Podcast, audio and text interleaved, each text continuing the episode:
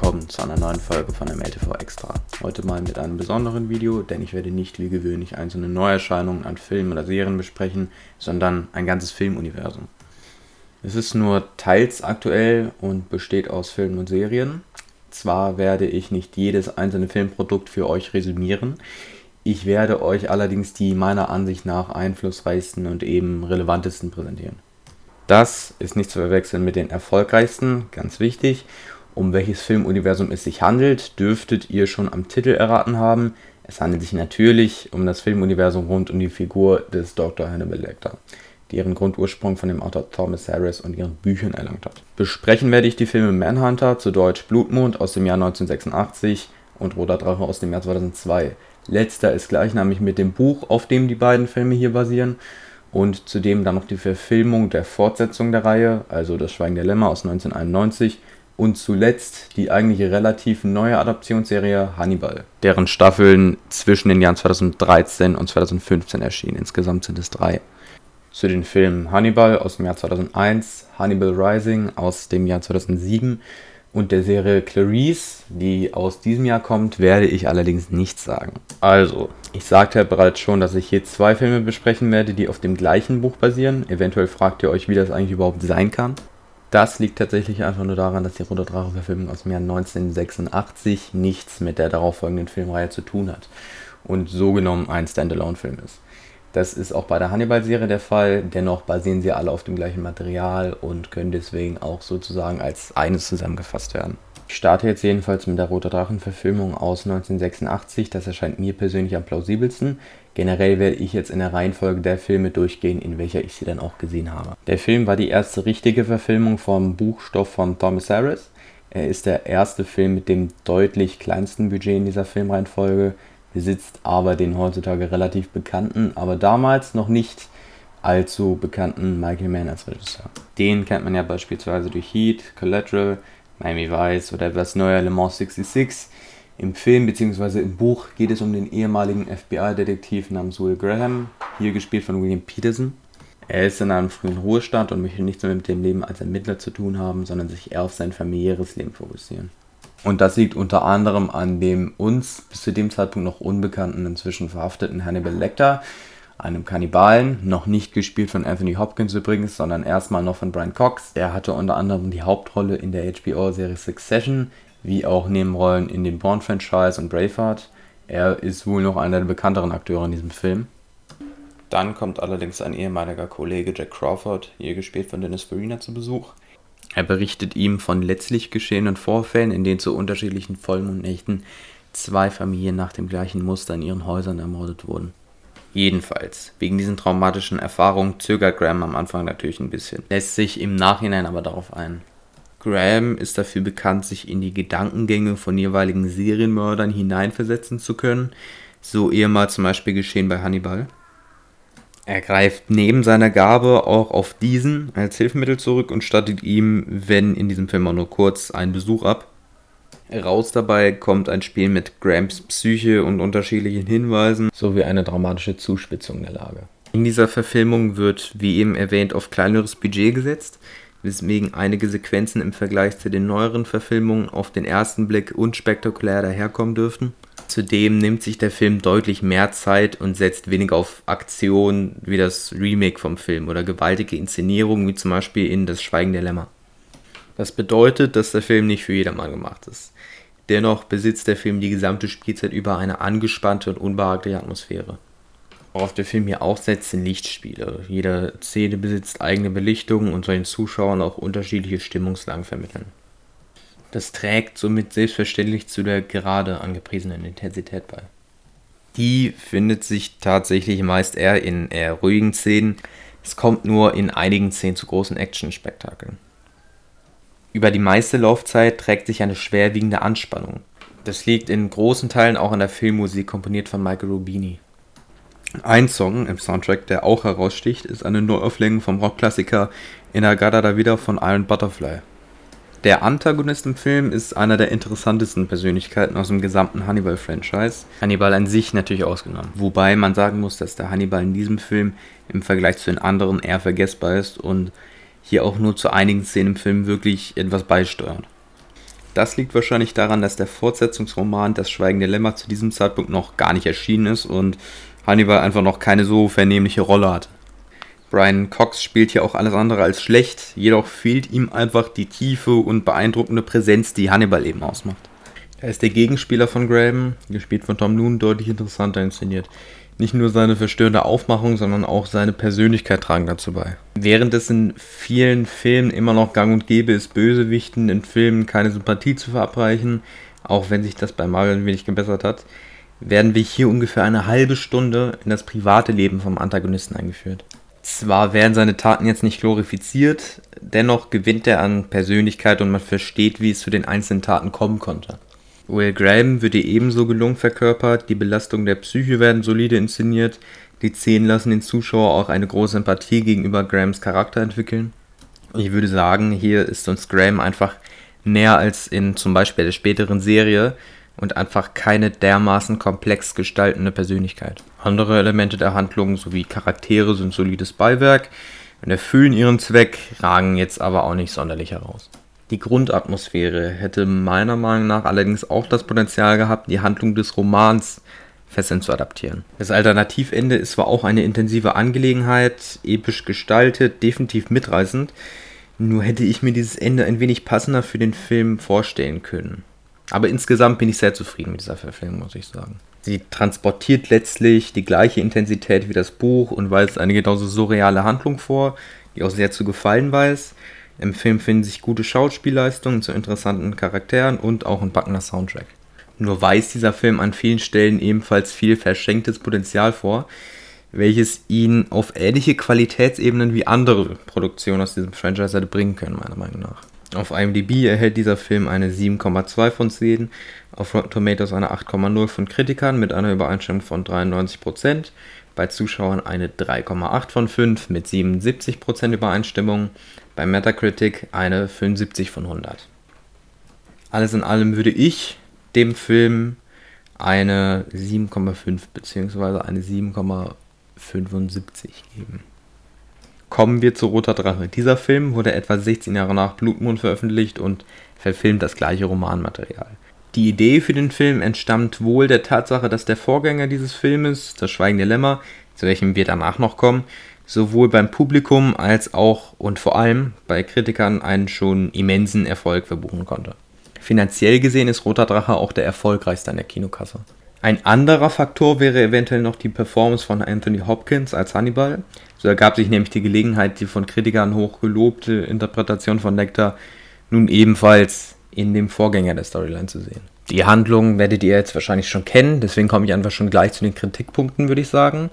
Hopkins wirkt auf jeden Fall so, als hätte er seine Schauspielkünste als Hannibal schon reichlich genug unter Beweis gestellt und als wolle er dem Publikum nur noch einen Gefallen tun sozusagen, indem er halt erneut in diese Rolle schlüpft. Jedenfalls lässt seine Performance keine wirkliche Motivation zu sehen.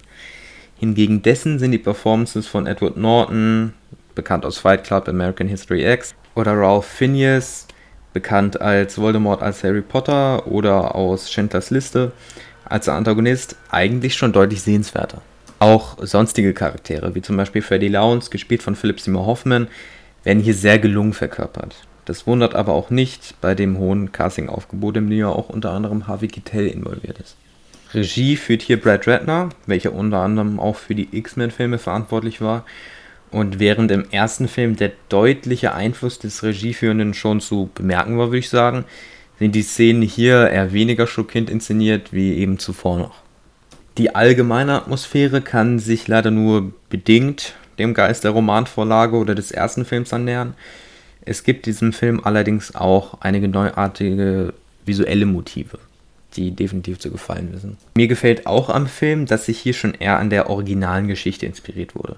Das eigentliche Ende des Romans nochmals in Filmform zu sehen, das finde ich an sich eigentlich eine sehr gute Idee auch wenn man sagen kann, dass dort noch mehr hätte drin sein können, hätte man eventuell auf die typischen Geschichtsmerkmale vom Roten Drachen gesetzt, vom Roman. Im Gegensatz zu ein paar anderen Filmen im Franchise ist ja auch ein kleiner Qualitätsabfall zu bemängeln, würde ich sagen. Ne? Zum Beispiel die Anthony Hopkins Performance. Dennoch kann man auch mit dieser Verfilmung zufrieden sein und ein derartig hoher Qualitätsabfall lässt sich eigentlich auch nicht bemerkbar machen.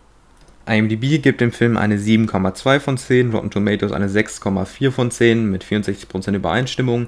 Die Zuschauer geben dem Film bei Rotten Tomatoes eine 3,7 von 5 mit 74%iger Übereinstimmung und Metacritic eine 60. Ich würde dem Film eine 7 von 10 geben. So, jetzt kommen wir wohl zu dem Film, auf den die meisten von euch vermutlich mal gewartet haben dürften. Also, Das Schweigen der Lämmer kam fünf Jahre nach der Manhunter-Verfilmung, die wir hier als erstes besprochen haben genauer gesagt im Jahr 1991. Wie ich hier auch schon bereits erwähnt habe, nimmt Hannibal im Originalroman, welcher nach der ersten Verfilmung erschien, eine deutlich größere Rolle ein, so auch in der Verfilmung. Während die FBI-Praktikantin Clarice Starling, gespielt von Jodie Foster, kurz davor ist, ihre Lehrzeit zu Ende zu bringen, wird sie von ihrem Vorgesetzten, Jack Crawford, gespielt von Scott Glenn, mit dem Fall eines neuen Mörders in der Stadt konfrontiert. Er wird Buffalo Bill genannt. Das FBI scheint ratlos, da entschließt sich Jack Crawford dazu, Starling zu einer Belegter zu schicken. Zum einen soll diese ihr Können im Bereich der Vernehmung beweisen, zum anderen soll er wie bereits im Roten Drachen, also Hannibal, als eine Ermittlungshilfe für das FBI fungieren. Später wird Clarice ebenfalls dazu beauftragt, selbst in diesem Fall zu ermitteln.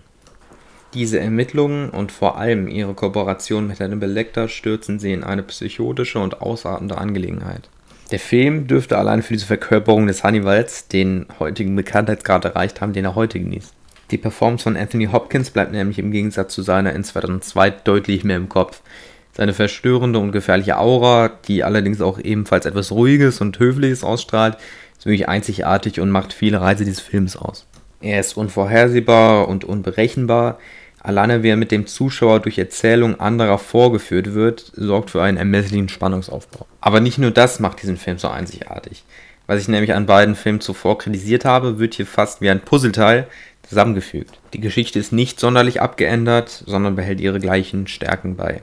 Hinzu kommt allerdings noch ihre Inszenierung, die über zwei Stunden lang auf den Gemütszustand des Zuschauers einschlägt. Beim einen Film hat ja das eine gefehlt und beim anderen das andere. So, sprich, das ist hier zusammengefügt sozusagen. Die Geschichte an sich ist sehr psychotisch und der Film ist nur so prall gefüllt von großartigen Szenen. Wie sich die Geschichte von Anfang bis Ende entwickelt, ist sehr spannend anzusehen. Nicht minder bemerkenswert sind die Performances der anderen Charaktere neben Hannibal. Zum Beispiel legt auch Jodie Foster hier eine absonderliche Performance hin. Wirkt sie am Anfang eher wie ein Mittel zum Zweck für die Handlung des Filmes, bekommt sie im Verlaufe des Filmes eine immer fulminantere Wirkung. Dies geschieht zum Beispiel in Szenen, in welchen wir psychische Belastung von ihr zu sehen bekommen. Wie sie versucht, ohne jeglichen psychischen Berührungs- und Angriffspunkt auf Hannibal Lecter zuzugehen, doch letzten Endes von dem Fall verschluckt wird und wie wir Einblicke in ihre persönliche Vergangenheit erhalten, ist besonders schwerwiegend und hat auch eine richtig große Kraft. Zu Recht gewann sie beim Oscar wie ihr Kollege Hopkins und der Film an sich eine Auszeichnung. Jonathan Diemen gewann hier ebenso den Oscar für beste Regie und Ted Torley einen Preis für das beste adaptierte Drehbuch. Alles Auszeichnungen, denen ich nur beipflichten kann. Ich für meinen Teil muss allerdings sagen, dass ich ebenfalls die Kameraarbeit von Tak Fujimoto herausragend finde und auch sie für viele Spannungsmomente und einen Spannungsaufbau sorgt. Ein gutes Beispiel dafür wären zum Beispiel die Close-ups in einigen Szenen oder gewisse Kamerafahrten. Ich denke, die Leute, die den Film gesehen haben, wissen ungefähr, was ich meine. Also ich hätte zumindest eine Nominierung gerecht gefunden, wenn ihr mich fragt. Wie dem auch sei, das Schweigen der Lämmer zeichnet sich vor allem durch seine Nachhaltigkeit im Gedächtnis aus. Auch nachdem der Film zu seinem Ende gefunden hat, ist man gleichermaßen gefesselt und behält gewisse Szenen, vor allem wegen psychischer Gewalt, für eine lange Zeit im Kopf. Einige Szenen werden wohl auch für immer im Gedächtnis bleiben und haben heutzutage absoluten Kult. Jeden, der den Film bereits gesehen hat, muss ich wohl nicht erläutern, dass das Ende den absoluten Höhepunkt des Filmes darstellt und einfach von immenser Genialität zeugt. Auch die allerletzte Szene des Filmes, beziehungsweise das allerletzte Zitat, hat bis heute nichts von seiner Wirkung verloren. Das Schauspiel, die Regie und Kameraarbeit sowie die Übernahme des eigentlichen Stoffes sind herausragend. Auch Buffalo Bill kann als Bösewicht, der eigentlich nicht wirklich bedrohlich wirkt, sehr gut überzeugen. Und wie sehr ich auch überlege, kann ich nicht wirklich einen merklichen Schwachpunkt am Film erkennen. Auf IMDb hat der Film eine Bewertung von 8,6 von 10 und ist sogar der Platz 21 der am höchsten bewertetsten Filme auf IMDb. Auf Rotten Tomatoes hat der Film bei Kritikern eine 8,9 von 10 mit 96%iger Übereinstimmung, bei Zuschauern eine 4,4 von 5 mit 95%iger Übereinstimmung und bei Metacritic eine 85 von 100. Ich hatte beschlossen, diesem Film eine 9,5 von 10 zu geben. Betonung liegt auf hatte. Denn ehrlich gesagt habe ich mir dann Gedanken darüber gemacht, was dieser Film alles noch hätte erfüllen müssen, um eine bessere Bewertung zu bekommen, beziehungsweise was die Punktzahl herunterhebt. Dann habe ich ihn mit anderen verglichen, mit anderen Filmen, denen ich bereits eine 9,5 oder eine 10 gegeben habe. Nun entschließe ich mich dazu, dem Film tatsächlich die vollständige Punktzahl 10 von 10 zu überreichen. Somit ist Das Schweigen der Lämmer der erste Film auf diesem Kanal, der diese Punktzahl in einer tatsächlichen Review nicht in einer Erwähnung nebenbei erhalten hat. Nun gehen wir um die 22 Jahre in die Zukunft. Im Jahr 2013 erschien nämlich die von NBC ausgestrahlte Serie Hannibal. Sie wurde hauptsächlich von Brian Fuller geschrieben und ist ein Prequel zu Roter Drache und erzählt die Geschichte von Hannibal Lecter, bevor dieser in Haft genommen wurde. Zudem erläutert er das im Roten Drache nur angedeutete Zusammentreffen und die folgliche Auseinandersetzung von Will Graham und Hannibal Lecter. Auch wenn man dazu sagen muss, dass es in der Geschichte einige Abweichungen von der originalen Handlung gibt. Der hier aufgeführte Will Graham, gespielt von Hugh Dancy, ist Unterrichtender an der FBI-Schule. Er wird aufgrund seines schon erwähnten Talents, sich in die Mörder und den Mordvorgang hineinzuversetzen, von der FBI regelmäßig als Ermittlungshilfe herangezogen. Eines Tages geht der FBI Jack Crawford, hier gespielt von Lawrence Fishburne, eine Kooperation mit dem zu diesem Tage noch als Therapeut tätigen Hannibal Lecter, gespielt von Mads Mikkelsen, ein. Will Graham wird zudem ein Gast seiner Therapie und so beginnt eine manipulative und schädliche Freundschaft, die von einer Handvoll ungewöhnlicher Morde und Mordermittlungen begleitet wird. Staffel 2 und 3 haben dann natürlich auch etwas andere Handlungen, aber die werde ich jetzt natürlich nicht noch verraten. Wie ihr an den Bildern, die ich hier eingeblendet habe, zumindest auf YouTube wahrscheinlich schon gesehen habt, ist das Szenenbild von der Serie sehr prunkvoll ästhetisch. So besuchen wir zum Beispiel mehrere Male eine Kapelle in Sizilien. Das liegt nicht minder daran, dass Hannibal in dieser Serie deutlich anders vorgeführt wird als noch in den Filmen, beziehungsweise dass wir Hannibal deutlich anders erleben. Das Schauspiel von Mads Mikkelsen ist nicht mit dem von Anthony Hopkins zu vergleichen. Die Performance von Mads Mikkelsen strahlt in den meisten Szenen kaum bis gar keine Gefahr aus. Wenn es zum Morden kommt, ändert sich das natürlich wieder. Es liegt aber ganz einfach daran, dass Hannibal hier seine Mitmenschen manipulieren möchte. Er möchte sinnvollerweise ungefährlich vor dem FBI wirken. Und ohne jetzt viel spoilern zu wollen, kann ich sagen, dass diese Verhaltenstaktik auch durchaus erfolgreich ist. Im Gefängnis muss sich Hannibal vor sowieso niemandem mehr verstecken, da er schon unumstritten schuldig ist. Daher sagte ich auch, dass wir Hannibal anders erleben. Mats Mikkelsens Schauspielerleistung ist in jedem Fall überragend und muss sich nicht vor der von Anthony Hopkins verstecken, auch wenn sie, wie gesagt, nicht in direkten Vergleich gesetzt werden sollten. Hopkins und Mickelson überzeugen jeweils mit eigenen Qualitäten. Auch einen Will Graham erleben wir hier deutlich tiefgründiger, zumal wir hier neben seinen psychischen Belastungen durch Hannibal auch einen Einblick in den Gehirnprozess von Will Graham erhalten, wenn er sich in den Mordfall reinzudenken versucht. Auch die Schauspielleistung von Hugh Dancy kann gut mit der von Mats Mikkelsen mithalten und eventuell entgegen der Erwartung wird Hannibal hier nicht hauptsächlich in den Vordergrund gerückt. Von allen Darstellungen als Will Graham dürfte diese bislang mit Abstand die stärkste sein und das, obwohl mir die bisherigen ebenfalls gut zugesagt haben. Ein anderer Kern ist auch das Zusammenspiel zwischen Graham und Lecter, das hier wirklich perfekt funktioniert.